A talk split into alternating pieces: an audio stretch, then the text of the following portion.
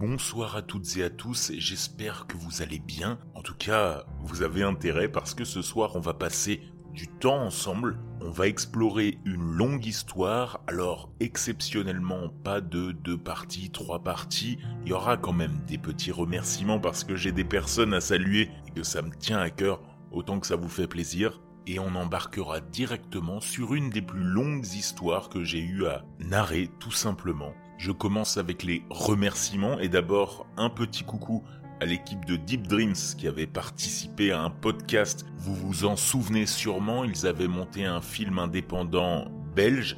Eh bien, pour information, et je l'ai déjà partagé sur Instagram, un de leurs longs métrages est sorti sur la plateforme VOD Sofa VOD. C'est un film de genre horreur psychologique, je vous mets la bande-annonce dans la description, ça a l'air plutôt sympa et surtout très pro. Quelques petits coucous avant de commencer l'histoire.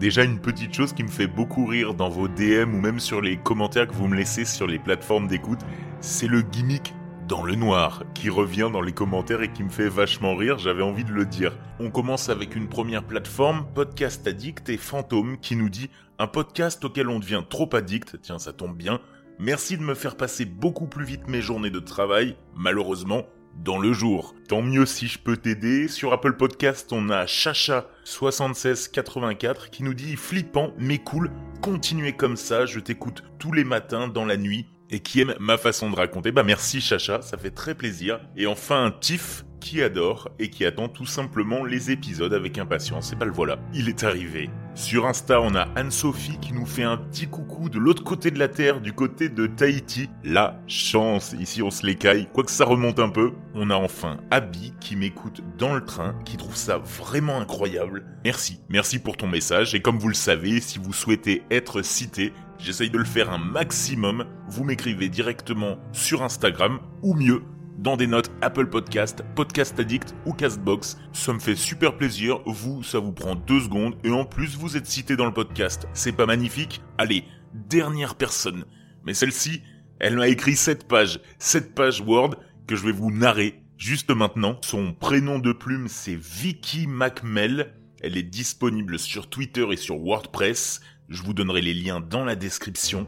Et ce soir, grâce à elle, vous embarquez dans une longue histoire terrifiante que je m'empresse tout de suite de commencer. Hein. Ça va, on a fait 2 minutes 43, on commence tout de suite. Installez-vous confortablement, montez le son si vous faites la vaisselle ou l'aspirateur ou si vous êtes dans le train. Il faut que les autres profitent du podcast. Je vous souhaite une bonne écoute dans le noir. Après deux années professionnelles difficiles mélangées avec le Covid-19 et des enfoirés de patrons, ne pensant qu'à leurs pommes, je devais bien avouer que ce poste-ci me faisait le plus grand bien. Je ne l'occupais que depuis six mois, mais je sentais déjà tous les changements s'opérer sur moi, que ce soit physiquement ou même moralement. Je revivais. Je n'avais jamais été aussi détendu en allant au travail. Même mes parents me le disaient quotidiennement. Ça me faisait un bien fou littéralement. Même si j'avais un très bon salaire, c'est le contexte de travail qui me plaisait le plus dans toute cette histoire. J'occupais enfin le poste de mes rêves, conductrice de travaux publics, tout ce que je souhaitais depuis que j'avais commencé à faire du chantier. Que ce soit du génie civil, de l'eau potable et de l'assainissement, même des travaux routiers, les meilleurs à mon sens. J'étais devenue polyvalente en peu de temps. Ça me plaisait beaucoup. Là, je gérais des travaux de fibre optique, un projet fabuleux où les enjeux sont juste incroyables, mais aussi terriblement difficiles à concilier. Ce n'était pas ce que je préférais, mais j'étais très heureuse de travailler ainsi. Intérieurement, je savais déjà que je ne ferais pas de la fibre optique toute ma vie. Par moments, je me sentais chanceuse d'avoir un tel travail, surtout avec la conjoncture actuelle. Travaillant en autonomie presque tous les jours, je gérais mon temps de travail ainsi que mes journées comme je le voulais, sans que cela ne pose souci à quelqu'un. En plus, je n'avais jamais autant télétravaillé qu'à ce moment-là. Pour le coup, je trouvais ça cool car je n'avais jamais autant passé de temps avec mon chien, un gros berger malinois croisé golden. Si je voulais commencer tôt, je le faisais. Si je voulais manger tard, je le faisais aussi. Si je voulais terminer tôt ou tard, je le faisais. Personne n'était là pour m'emmerder, contrairement à ce que j'avais connu sur mes anciens postes. J'avais bien un chef de projet au-dessus de moi, mais la façon dont le groupement de projets s'articulait ne générerait aucun lien hiérarchique avec lui. Mon manager direct n'était même pas sur la ville où je travaillais. En résumé, j'avais la paix. Je le vivais tellement bien. En plus, de par mon travail de conductrice de travaux, je n'étais pas souvent au bureau de l'entreprise. Un bureau, ou plutôt un espace de coworking, je devrais dire. Bien entendu, j'étais équipé d'un ordinateur portable, pas toujours très performant, mais qui faisait à peu près le taf, ainsi que d'un téléphone tout neuf. Comme j'avais été retenu sur une création de poste, tout ou presque était nouveau pour moi. Surtout ma voiture, une foutue C3 m'en faisant voir de toutes les couleurs. Putain de voiture. En occupant un poste de conducteur de travaux, j'étais souvent sur la route pour aller de chantier en chantier. De ce fait, je faisais jusqu'à 2 heures, voire 3 heures de route par jour, surtout si je devais aller aider un collègue ayant la tête sous l'eau à cause de la charge de travail. Donc cette C3, c'était mon bureau principal. J'y travaillais en faisant des relevés de terrain, j'y mangeais, j'y dormais quand ça n'allait pas, et je m'en servais aussi pour me planquer dans les buissons quand mon corps me faisait un sale coup. C'est autre chose. Je m'égare. Honnêtement, au début j'aimais bien cette voiture, car on me l'avait donnée neuve. 4 km seulement au compteur. Elle avait le Bluetooth, le basique, et de jolis phares LED, mais qui n'étaient pas automatiques. Mais à côté de cela, elle n'avait aucune puissance moteur, me forçant à anticiper bien en avance pour dépasser un camion. Pas pratique sur les routes ardéchoises. Aucune caméra de recul, encore moins de GPS. Elle et moi, c'était un peu l'amour vache. Je l'aimais autant que je la détestais. En effet, par deux fois au moins, j'avais fini dans les fossés, soit par inattention, soit en étant trop conciliante à vouloir me serrer au plus près pour laisser passer des agriculteurs sur un chemin trop étroit. Ces mêmes agriculteurs m'avaient gentiment sorti du fossé, tout en me montrant où se trouvaient les équipements de sécurité de la voiture. Une fois, durant le premier été où je travaillais pour cette boîte, je me souviens qu'en voulant aller faire de la reconnaissance terrain, la C3 était restée bloquée dans un chemin rural. Comme il était tout poussiéreux et tout sec, elle n'avait aucune adhérence pour remonter la route principale. Quand j'écris ces lignes, je me revois encore porter de gros cailloux et des troncs pour bloquer les roues de la voiture pour lui donner un peu d'adhérence. Le service assistance n'avait pas les moyens techniques pour me dépanner. La bonne blague, des dépanneurs qui ne dépannent pas. L'automne montrait enfin un bout de son nez. Cette période de l'année était vraiment spécifique pour moi, car c'était ma saison préférée. Fini les grosses journées d'été sous la canicule cuisante de la période estivale, à faire tourner la clim à fond de balle. Il faisait encore très beau à cette période, et les journées, même si elles diminuaient, restaient très belles et très agréables à vivre. Le seul problème étant qu'il n'était pas évident de savoir comment s'habiller pour la journée. Au moins, je n'avais pas aussi chaud que durant l'été. Mais ce que j'aimais le plus, c'était le changement de la nature qui se préparait pour passer l'hiver. Les arbres roussissaient doucement, couverts de la rosée du matin, tandis que les feuilles tombaient, emportées par le vent frais. Peu à peu, elles recouvraient le sol qui luisait d'un éclat rouge vif. Sur d'autres arbres, les feuilles prenaient des teintes dorées, dues aux couleurs jaunes qui dévoraient la chlorophylle des végétaux. Selon l'avancement de l'automne, les cueilleurs de champignons garaient leurs voitures sur le bas-côté pour aller gratter le sol, où ils ramassaient également des châtaignes au milieu des feuilles mortes. Je ne parlerai pas des chasseurs qui se déployaient dans les zones, car ceux-ci ne m'inspirent que du dégoût. Quand je passais en voiture sous les voûtes végétales, je devais bien avouer que j'aimais l'effet que cela me procurait. Je trouvais cela mystique, presque mystérieux. La lumière s'immisçant entre les branches rendait les lieux presque féeriques. Pour un peu que je croisais des écureuils, j'avais l'impression d'être un peu comme Blanche-Neige, qui se réveille au milieu de la forêt. En revanche, l'ambiance des lieux changeait drastiquement quand le brouillard se levait. Là, la forêt prenait une atmosphère poisseuse et presque lugubre. En fonction de ce que j'écoutais dans la voiture, des podcasts creepy racontés par Dans le Noir ou des vidéos glauques de Feldup, mon imagination partait parfois en vrille, me faisant voir d'étranges mouvements dans ma vision périphérique. Mais je restais toujours rationnel, même si j'aimais beaucoup ces histoires flippantes et paranormales. Si je n'y voyais pas à plus de 10 mètres dans cette fichue purée de poids, j'allumais les phares de la voiture. Je devais être visible du mieux possible car la chaussée étroite rendait difficile les croisements entre véhicules. Pour un peu que l'autre et moi-même roulions un peu fort, les écarts sur la chaussée étaient inévitables. À plusieurs reprises, je m'étais fait un peu peur avec une autre voiture venant en contresens. Plus de peur que de mal, mais cela me pendait au nez.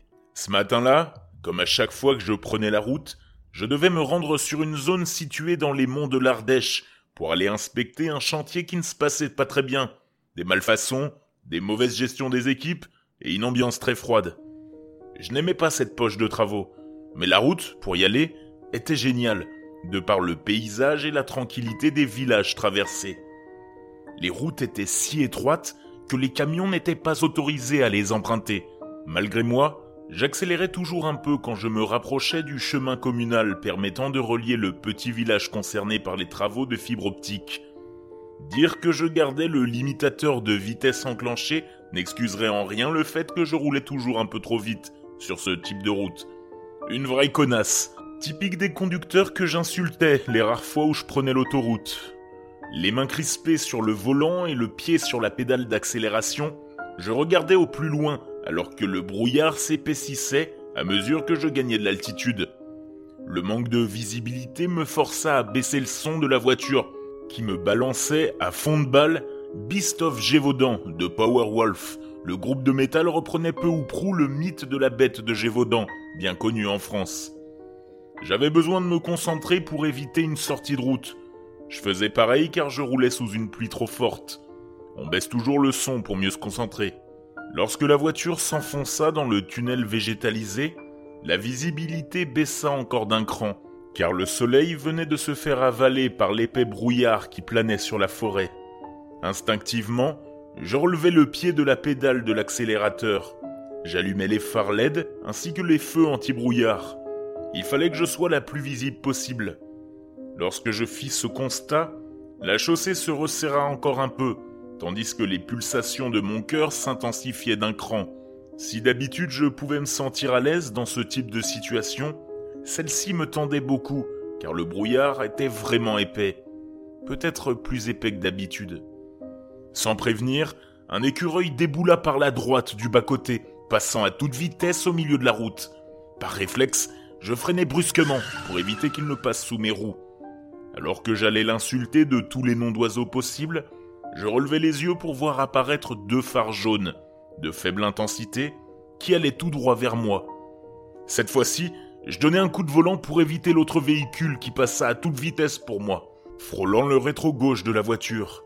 Mais à peine avais-je eu le temps de redresser le volant que la voiture se planta copieusement dans le fossé. J'entendis un craquement sourd sous le bas de caisse et la voiture baissa d'un cran comme si elle venait de s'enfoncer dans le sol. Il me fallut quelques secondes pour comprendre que je venais de me viander en bagnole. Le choc n'était pas si violent, ne nécessitant pas l'ouverture de l'airbag. Cependant, il m'avait sérieusement sonné. Je crus sentir une bosse sur ma tête, accompagnée d'une douleur assez gênante, mais celle-ci se dissipa brièvement quand je la massais. Furieuse et gênée de me retrouver à nouveau dans une telle situation, je posai mon front contre le volant, trouvant un peu de calme pour faire le point sur ce qu'il venait de se passer. Doucement, je passai mes mains sur ma figure, avant de jeter un œil par-dessus la fenêtre. Le fossé ne semblait pas si profond que cela, donc je pouvais bien me sortir de là moi-même. J'enclenchai la marche arrière avant d'appuyer sur l'accélérateur. La boîte de vitesse grippa un bref instant, tandis que les pneus arrière glissaient sur le bitume. Putain, c'est pas vrai en attrapant ma veste de chantier, qui se trouvait sur le siège passager, j'ouvris la portière qui craqua bruyamment sur le sol. Mais en sortant le pied du véhicule, je ne sentis que du vide sous moi. Médusé, je constatais que le fossé était nettement plus profond que cela. Par un jeu de souplesse, je me hissais du côté passager pour sortir du véhicule en toute sécurité. Cette fois-ci, je me rendis compte que l'arrière de la C3 était surélevé Seul un des pneus arrière touchait le sol. Encore une fois, je n'avais aucune adhérence, donc je ne pourrais pas sortir de là par moi-même. En enfilant ma veste orange flash, je m'insultais de tous les noms, cédant à la colère et aussi à la panique. Je fis le tour de ma voiture, au moins, elle n'avait rien. aucun dégât visible. Une idée stupide me vint. J'ouvris le coffre, mais il était bien trop haut pour que je puisse me mettre dedans. Je retentais en me mettant sur le côté passager arrière de la voiture. J'espérais faire contrepoids pour que la voiture se retrouve à nouveau sur trois roues. En plus de passer pour une incommensurable connasse, c'était inefficace. La voiture ne bougeait pas. Trop maigre pour une fois. Furieuse, je reculais avant de prendre une grande inspiration. M'énerver ne servirait à rien. Pleurer ne m'avancerait pas. Et appeler le service assistance dépannage ne me serait d'aucune utilité. Ça, j'en étais persuadé. Très calmement, j'attrapais mon sac à dos et mes téléphones avant d'enclencher les feux de détresse pour qu'elles soient visibles. Puis, je fermais la voiture avant de m'éloigner de celle-ci, un peu dépité par la situation. J'étais bonne pour m'insulter de tous les noms d'oiseaux. Le problème avec cette route, dans ce cas de figure, c'est qu'elle n'était pas très empruntée par les autres véhicules. Mais c'est également pour cela que j'aimais la prendre. Par conséquent, je devais trouver de l'aide par moi-même. Cependant, je connaissais suffisamment le secteur pour savoir où se trouvait l'agriculteur le plus proche. Je savais déjà qu'il pourrait m'aider car j'avais fait en sorte que sa ferme soit desservie par la fibre optique, alors que mon syndicat avait refusé de l'inclure dans le projet, car beaucoup trop cher selon lui. Au bout d'une dizaine de minutes de marche, je sentis mes épaules s'alourdir brusquement. Alors que je n'avais croisé personne depuis un bon moment, j'eus l'impression d'être observé de loin. Des frissons fourmillèrent dans le bas de mon dos, tandis que le bout de mes doigts se gelait dangereusement. Mon cœur manqua un battement lorsque cette impression persistait. Pour reprendre mon souffle et me réchauffer, je m'arrêtai. Je soufflais sur mes doigts tout en observant les environs. Le brouillard gluant s'épaississait toujours plus, rendant la visibilité presque nulle. En mon fort intérieur, je me réconfortais en me disant qu'heureusement que cet accident m'était arrivé de jour.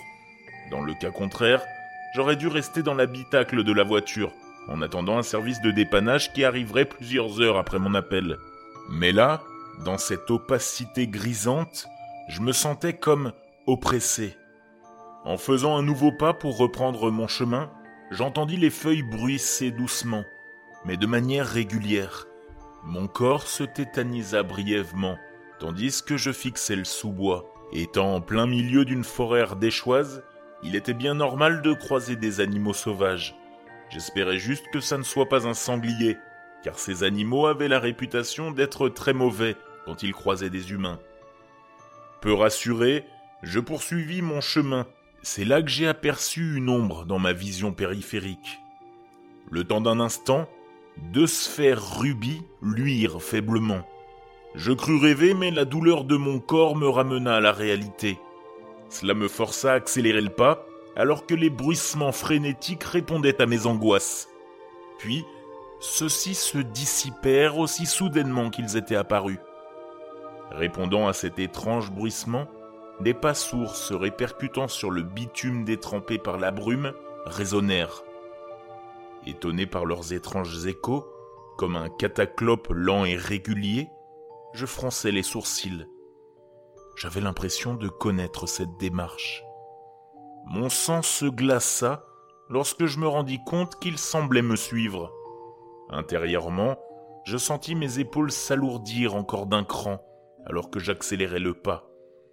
Mes pas quittèrent la route principale pour s'engager sur un chemin rocailleux pour rejoindre le corps de ferme surplombant la forêt. Là, je fus accueilli par les aboiements des chiens du fermier. Celui-ci coupait du bois dans sa cour avant de charger les stères dans la benne se trouvant à côté d'un bâtiment décrépit.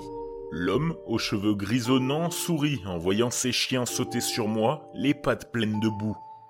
N'ayant pas peur des chiens, je les laissais me renifler, car mes vêtements empestaient l'odeur de mon propre compagnon à quatre pattes.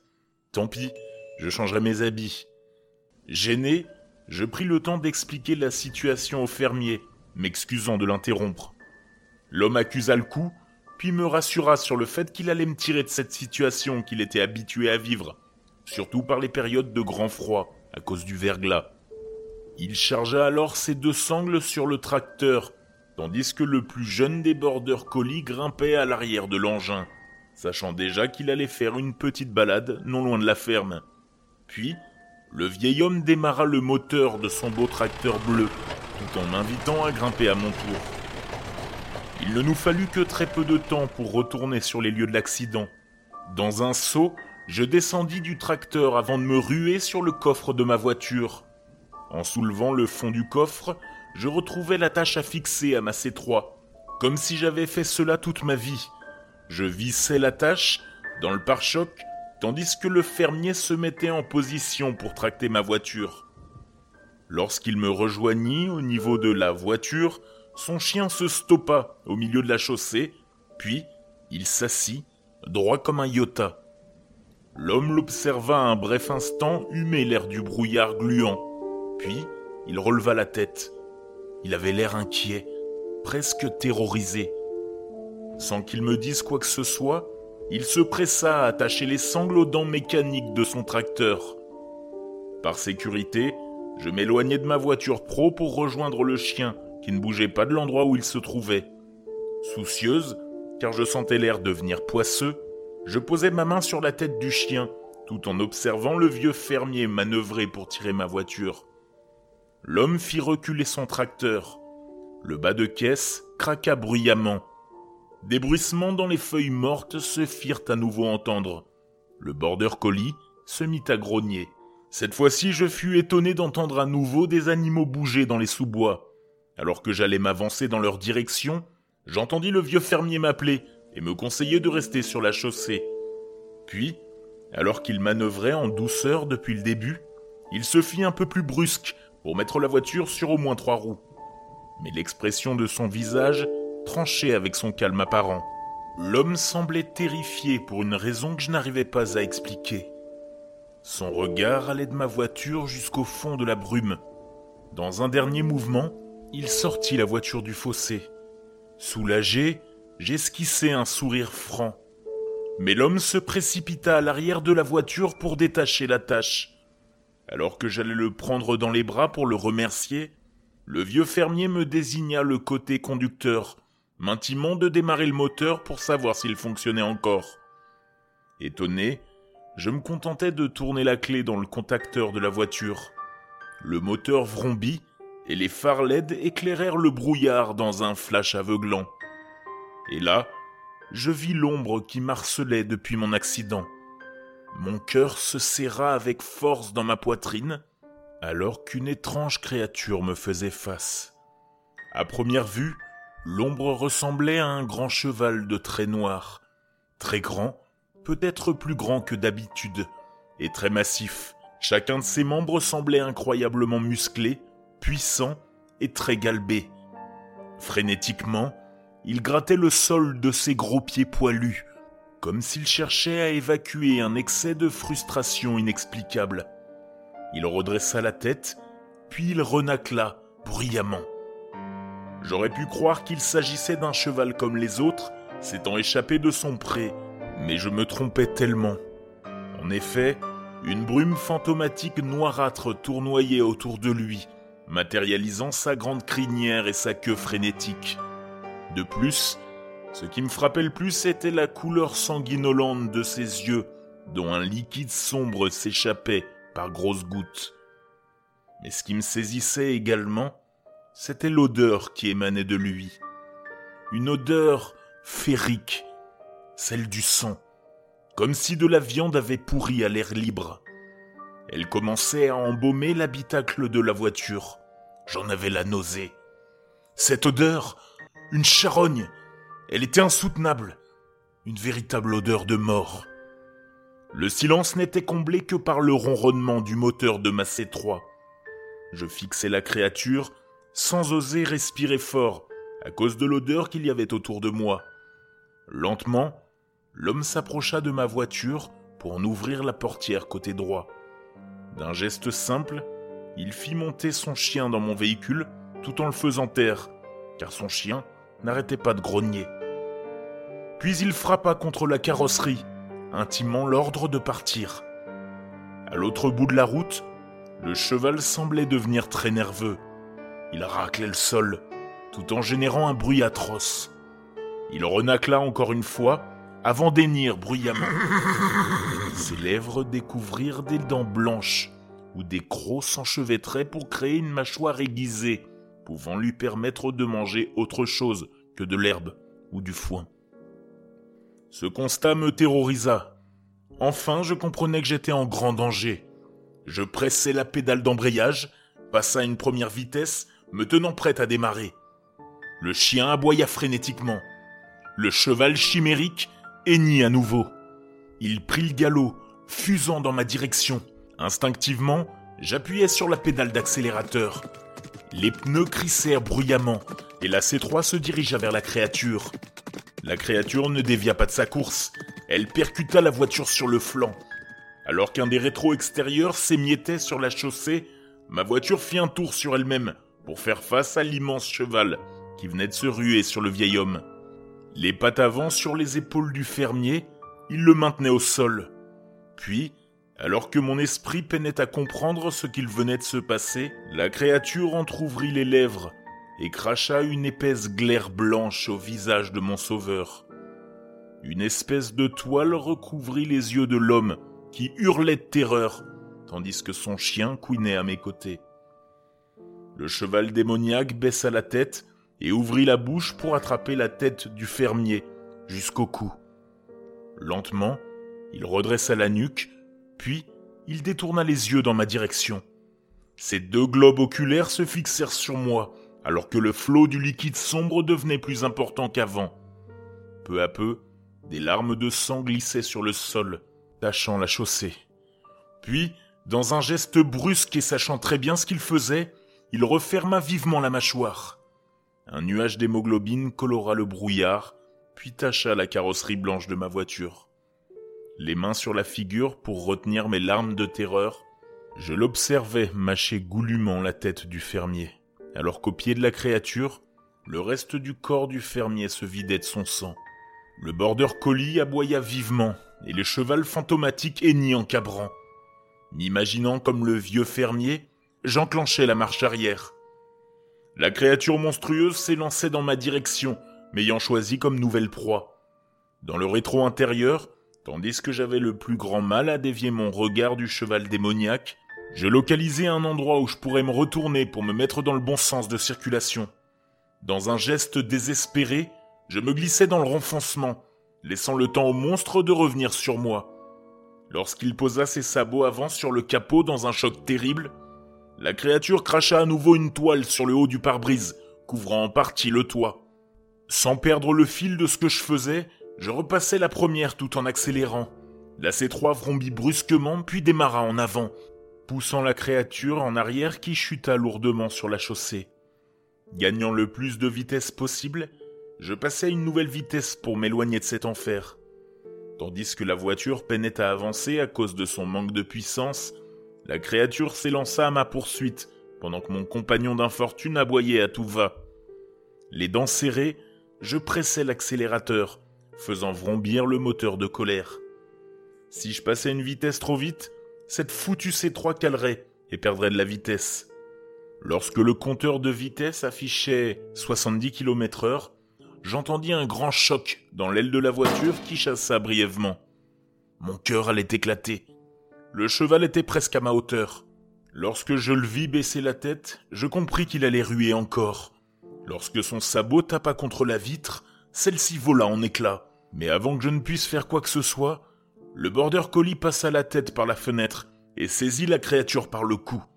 Dans le même mouvement, je passai une nouvelle vitesse pour prendre toujours plus de puissance moteur. La terrible créature hennit dans un cri déchirant, alors que le chien restait agrippé à lui. Je constatai avec horreur que mon petit compagnon allait passer par la fenêtre. Dans un geste de désespoir, je l'attrapai par le pelage pour le retenir alors que j'accélérais. Les pattes sur le rebord de la portière, le chien ne défit pas de son emprise. Il devint plus teigneux. Alors que le cheval allait contre-attaquer, la chair de son cou se déchira dans une giclée de sang sombre et poisseuse. Il hurla, puis il s'écarta du véhicule qui commençait à disparaître dans la brume. Puis, j'entendis les sabots taper sur le sol, alors que l'ombre terrifiante de l'animal rétrécissait dans le rétro.